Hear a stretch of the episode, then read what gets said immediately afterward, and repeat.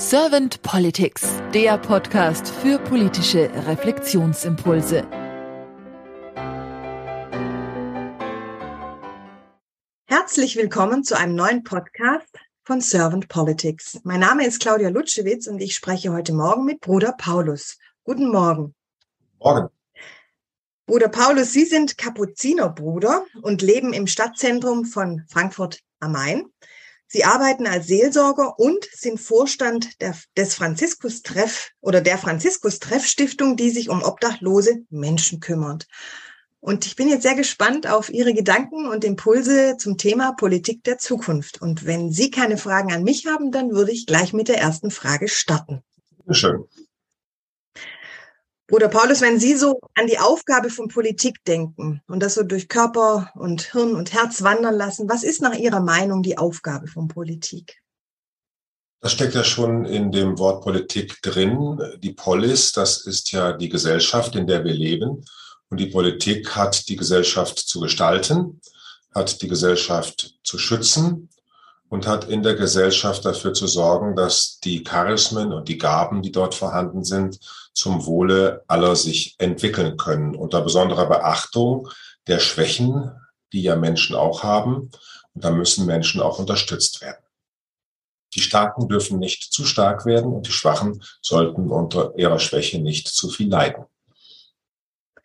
Wie nehmen Sie dann momentan die Politik wahr?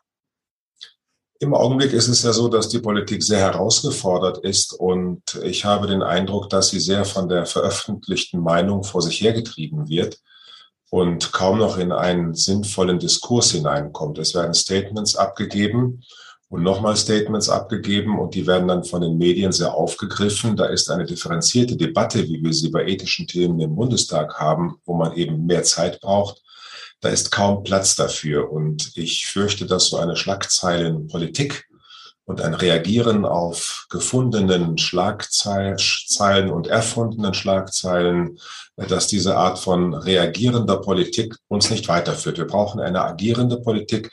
Mit einem Wort, wir brauchen Visionen und Ziele. Sie sprechen jetzt schon die Visionen und Ziele an für die Zukunft. Was haben Sie denn noch für weitere Gedanken und Wünsche für die Politik der Zukunft? Ich glaube, dass die Politik der Zukunft vor allen Dingen sich darum sorgen muss, dass die Bürgerinnen und Bürger verstehen, dass sie diejenigen sind, die die Subjekte der Politik sind und nicht die Objekte. Die Demokratie lebt ja davon, dass alle Gewalt vom Volk ausgeht. Wenn das Volk aber nicht mitmacht, nicht zur Wahlurne geht, nicht zu Parteiversammlungen geht, nicht in Parteien eintritt, dann ist die Meinungsbildung behindert. Die politischen Parteien sollen ja zur Meinungsbildung beitragen. Und da sehe ich, dass tatsächlich auch in den politischen Parteien der Diskurs immer schmaler wird und immer dünner wird. Und ich wünschte mir sehr, dass wir zu einer Bewegung in Deutschland kommen, die wieder dem Volk deutlich macht, ihr seid das Subjekt und nicht das Objekt. Ihr braucht gar nicht gegen Politiker zu demonstrieren, denn ihr habt sie ja gewählt. Und wenn ihr sie nicht gewählt haben wollt, könnt ihr euch beteiligen. Wir haben ein ganz klares Beteiligungsverfahren. Äh, da kann man drin einsteigen. Man darf Mitgliedschaft erwerben in einer politischen Partei. Und das hat dann einen Haken. Da muss man nämlich zu seiner eigenen Meinung stehen. Man muss eine Entscheidung treffen. Und hier sind wir tatsächlich in einer gesellschaftlichen Situation, in der Freiheit nicht verstanden wird als Entschiedenheit für etwas, Entschiedenheit für eine Sache, die mich dann auch festlegt und Opfer von mir verlangt, sondern Freiheit wird verstanden als ich kann machen, was ich will, anything goes. Und wenn die anderen mich nicht bedienen in meinen Wünschen, dann sind es eben falsche oder schlechte Politiker, dann läuft das alles nicht richtig und so weiter. Ich kann immer nur sagen, Leute, steigt ein. Und darum braucht die Politik der Zukunft einen besseren politischen Unterricht in der Schule, bessere politische Bildung und ich sage es auch ganz deutlich, ich würde sehr gerne stark darüber diskutieren, dass wir eine Wahlpflicht haben. Das heißt, jeder, der nicht zum Wählen geht, der wird mit einem Ordnungsgeld belegt. Zur Wahlurne kann man immerhin gehen. Die Briefwahl würde ich auch viel stärker einschränken, damit das Wählen zu einer Demonstration wird und man nicht so tut, als sei das eine Privatangelegenheit. Dass es dadurch vielleicht auch bewusster wird, wenn ich dann zur Wahlurne gehe, als zu Hause mein Kreuzchen in irgendeinen Brief zu setzen. Meinen Sie das damit? Ich meine damit auch, dass wir leiblich erfahren müssen, dass wir eine Polis sind. Und zwar nicht nur, wenn wir mit Gleichgesinnten ein Plakat in die Luft halten, sondern wenn ich dann auf dem Weg zum Wahllokal sehe, ja, da sind auch die anderen unterwegs und die sind vielleicht gar nicht meiner Meinung. Die würden gerne, um ein Beispiel der Kommunalpolitik zu nennen, die würden gerne, dass die Umgehungsstraße rechts herum gebaut wird durch meine Felder und nicht links herum durch deren Felder. Und da muss es durch ein durch einen demokratischen Prozess dazu kommen, dass wir zu einer Entscheidung kommen. Und die Willensbildung findet in den Parteien statt die dann in ihrer Auseinandersetzung zu einem Ergebnis kommen müssen, das nicht allen gefallen wird. Das ist das Wesen von Entscheidungen. Sie sprachen jetzt die Teilnahme der Menschen, also der Polis, an der Politik auch an, was ja voraussetzt, dass die Menschen diese Politikverdrossenheit ein bisschen überwinden.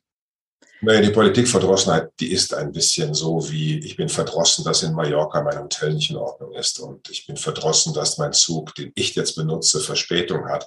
Das ist sehr egoistisch angelegt. Also es gibt keine Politikverdrossenheit. Es gibt eine Verdrossenheit, die sich ausdrückt an der Supermarktkasse, wenn ich nicht schnell genug rankomme, äh, wenn ich eine Maske tragen soll, wenn meine äh, Sache, die ich jetzt heute kaufen will, nicht mehr da ist, da fühlen Menschen, dass sie benachteiligt sind. Also da kann man nur sagen, da brauchen wir eine neue Herzensbildung und eine neue Vernunftbildung, dass das gemeinschaftliche Zusammenleben immer ein Zugeben und Abgeben ist. Ich lebe in einer Klostergemeinschaft, in der wir sozusagen die Demokratie pur sind. Wir treffen uns alle drei Jahre zu einer Wahlversammlung einer von uns wird der Obere, dann wird er wieder abgewählt nach drei Jahren. Bei uns geht das äh, wirklich äh, schon seit 800 Jahren so im franziskanischen Orden. Und da ist das Verzicht üben um der Freiheit willen, das Verzicht üben um der Gemeinschaft willen, ist ein großes Thema. Die Liebe ist eben nicht nur, dass ich die Hände aufmache und da strömt was rein, sondern da muss auch was rausströmen. Und da glaube ich, müssen die Bürgerinnen und Bürger lernen, dass die Beteiligung an den politischen Willensbildungen ein Freiheitsrecht ist, das man nicht einfach hat, sondern dass man verwirklichen muss, indem man in seinem Terminkalender reinschreibt, da ist Stadtverordnetenversammlung, da gehe ich mal hin, da ist Parteiversammlung, da gehe ich mal hin. Und zwar auch dann, wenn meine Oma gerade Geburtstag hat. Also das muss man einfach mal lernen, dass Gemeinschaftsbildung immer auch eine Anstrengung ist vor allem auch ein Geben. Also nicht nur ein Nehmen, so habe ich Sie verstanden, sondern eben auch ein Geben. Sich selber einbringen und mit dabei sein und vielleicht auch, ja, die Freiheit und den Verlust gleichzeitig vielleicht zu leben. Könnte man das so verstehen? Ich glaube, dass wir lernen müssen, äh, für eine Politik der Zukunft wieder an einem Menschenbild zu arbeiten, das äh, einfach deutlich nach den Prinzipien der katholischen Soziallehre die Gesellschaft gestaltet. Einmal das äh, Personalitätsprinzip, jeder ist eine menschliche Person von unverwechselbarer Würde. Und damit ist er unbedingt wichtig im Gemeinwesen. Niemand ist da unwichtig. Alle haben den gleichen Wert. Daraus folgt eine Solidarität. Ich bin eben nicht eine Insel sondern ich lebe mit anderen zusammen. Und ich kann Ihnen sagen, ich lebe hier in der Frankfurter Innenstadt. Der Sauhaufen, der hier hinterlassen wird am Freitagabend, am Samstagabend, man überlässt dann den, Stadt, den städtischen Angestellten am Sonntagmorgen mit den Reinigungsmaschinen die Stadt wieder sauber zu machen. Das ist für mich ein schiefes, schlimmes Bild von dem, wie verantwortungslos Menschen miteinander und mit der Umwelt und mit ihren Angestellten umgehen. Die FWS, also die Stadtreinigungsmitarbeiter sind da schließlich die Angestellten der Stadt. Und das heißt, meine Angestellten. Und wenn ich mir vorstelle, dass Menschen mir das hinterlassen, deren Angestellter ich bin, dann würde ich sagen, warum soll ich das überhaupt noch machen? Polizisten geht es ähnlich. Das sind ja keine fremden Personen. Sie sind meine Beamten, die ich in diesem Staat habe, die dafür sorgen, dass mein Gemeinwesen unterwegs ist. Da hat sich eine merkwürdige Schieflage ergeben im Bewusstsein der Menschen, dass wir gar nicht mehr solidarisch sind. Und das dritte ist das Subsidiaritätsprinzip, dass wir einfach Menschen die Möglichkeit geben wollen, zu tun, was sie können. Und dass eben die Stärksten natürlich dann auch viel erwirtschaften und die werden etwas abgeben, damit die Schwächsten unterstützt werden. Aber auch die Schwächsten sind nie so schwach, dass sie nicht etwas einbringen können. Darum brauchen wir Arbeitsplätze, die wirklich für alle Menschen einen Zugang geben, dass auch diejenigen, die nur ein wenig arbeiten können, dass sie dennoch arbeiten gehen können. Als Beispiel darf ich mal nennen die Behindertenwerkstätten. Es ist schrecklich, mit welchem Hungerlohn die Menschen da abgespeist werden. Die arbeiten mit dem, was sie können. Das sind ja keine Menschen, die zweiter Klasse sind, sondern das sind Menschen, die am Produktionsprozess teilnehmen, auch dann, wenn sie Kugelschreiber zusammenschrauben. Dann sollen sie vernünftig dafür entlohnt werden. Und da soll nicht billiges Material erstellt werden, damit die Reichen noch reicher werden. Ich bringe im Podcast gerne auch die Frage, manchmal nenne ich sie Kanzlerfrage, manchmal nenne ich sie Glaskugelfrage. Ich bringe ganz gerne die Frage, stellen Sie sich mal vor, Bruder Paulus, Sie wären jetzt Bundeskanzler geworden. Und Sie haben ein sehr kompetentes Team an Ihrer Seite und Sie könnten einige Ihrer Herzensthemen gleich am Anfang im Team angehen. Welche wären das für Sie? Ich glaube, dass ich zunächst als Bundeskanzler äh, den Bundestag mit dem Bundestagspräsidenten einladen würde, mal zwei Tage einen Besinnungstag zu halten. Wofür gibt es uns überhaupt? Wir müssten uns auf die Grundwerte verständigen, von denen wir ausgehen und äh, wessen Willen wir streiten. Dieses selbstsüchtige Streiten, das ich am Ende überleben will im Streit, das ist kein dialogischer und kein demokratischer Streit. Wir brauchen eine neue demokratische Kultur, in der auch immer wieder aufblitzt, dass es uns hier um das Wohl des Staates geht, das, was ich als Bundeskanzler, wenn ich einer wäre, dann auch in der Eidesformel gesagt habe. Und dann wäre für mich eine, ein erstes Projekt, das ich auf jeden Fall mit meinem Team angehen würde. Ich würde den Schülerinnen und Schülern in Deutschland vermitteln wollen, dass Bildung toll ist. Das heißt, alle Schulen werden hergerichtet wie die Banken.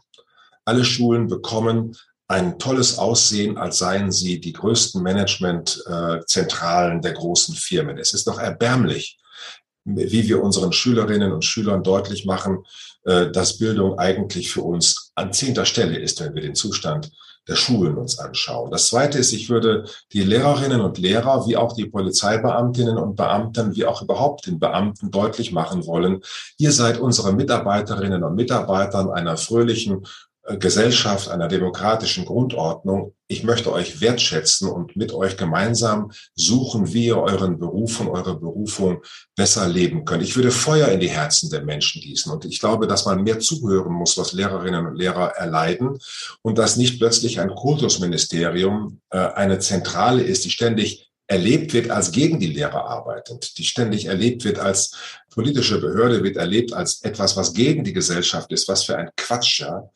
Und ein drittes, äh, ich würde die Religionsgemeinschaften in unserem Lande einladen, wofür sie eigentlich da sind. Sie sollen mal sagen, warum sie eigentlich das Öl sind für unser demokratisches Gemeinwesen.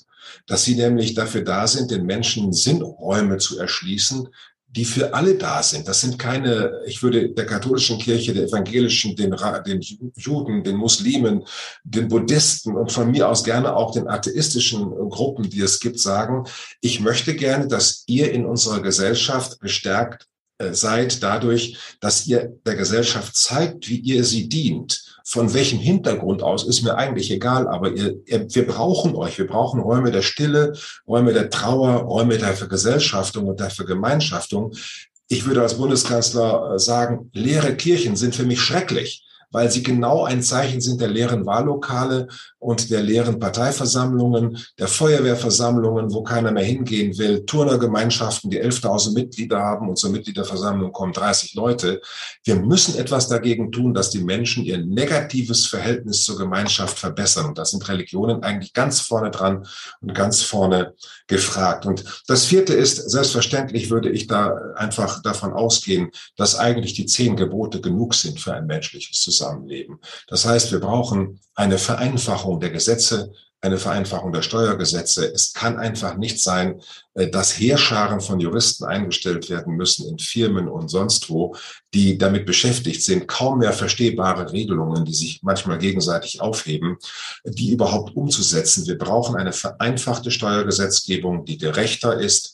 Wir brauchen eine äh, Gesetz, eine BGB, das viel einfacher zu verstehen ist und äh, wir brauchen einen neuen Zugang zu dem, äh, was Gerechtigkeit wirklich will. Das lässt sich nicht durch ein Gesetz machen. Das brauchen wir durch Menschen, die erstmal selber gerecht sein wollen. Und solange dieses schreckliche Diktum, wenn jeder an sich selber denkt, ist auch an jeden gedacht, äh, in den Herzen der Menschen ist, kann kein Staatswesen aufgebaut werden. Und da denke ich mir, würde ich als Bundeskanzler versuchen, an die Grundwerte unserer Verfassung zu denken, in der mit Verlaub gesagt die katholische Soziallehre eingraviert worden ist, weil die Väter und Mütter des Grundgesetzes da bei Oskar von der Bräuning und den anderen Denkern in den 40er, 50er Jahren sehr Gutes und sehr viel gelernt haben. Dankeschön, Bruder Paulus. Habe ich Ihnen jetzt irgendeine Frage nicht gestellt, die Sie gerne zum Thema Politik der Zukunft beantwortet hätten? Ich glaube, die Frage ist, wie wir in einer globalen Welt Deutschland sein können? Was heißt eigentlich eine Politik, die der globalen Entwicklung äh, verantwortet ist? Und da denke ich mir, brauchen wir natürlich, äh, wenn ich nochmal auf mich als Bundeskanzler schauen darf, brauchen wir ein diverses Kabinett, in dem abgebildet wird, das fängt ja langsam an, die unterschiedlichen Biografien der Bundesbürger. Niemand ist Deutscher von sich aus, sondern wir sind ein Abbild einer globalen Gesellschaft, auch in unserer Gesellschaft. Und die Kommunikationsfähigkeit mit unseren Nachbarn zu gewinnen, Europa in den Blick zu nehmen und von Europa aus dann auch die globale Welt in den Vordergrund zu nehmen und natürlich mit dem Kapitalismus ins Gespräch zu kommen, dass die soziale Marktwirtschaft als Erfolgsmodell der, der, der, der Gesellschaft, dass wir da sehr viel äh, lernen können. Da würde ich dann auch gerne mal mit den Amerikanern ins Gespräch kommen, so sehr wir dankbar sein müssen, wie sehr sie uns dazu verholfen haben, ein Land der Freiheit zu werden. So bin ich doch selber immer wieder entsetzt darüber, wie dort immer noch versucht wird, über den äh, Tellerwäscher-Karrierebild, der Einzelne muss sich hocharbeiten und muss dann irgendwas werden, wie viele Hunderttausende von Opfern da auf den Straßen herumliegen, ohne jegliche staatliche Hilfe. Und das finde ich, äh, das äh, gibt kein Vertrauen in das gesellschaftliche Miteinander. Hier hätten wir etwas anzubieten, aber gleichzeitig hätten wir auch von anderen zu lernen. Und Deutschland als lernendes Land und Deutschland als lehrendes Land, wenn das in einem ausgewogenen Verhältnis ist, da wird uns jeder gerne zuhören und wir werden auch gerne zuhören. Ich danke Ihnen sehr herzlich für Ihre Impulse, Bruder Paulus. Und danke Ihnen natürlich auch für Ihre Zeit, die Sie sich genommen haben für den Podcast und sage dann einfach mal bis bald. Sehr gerne und bis bald.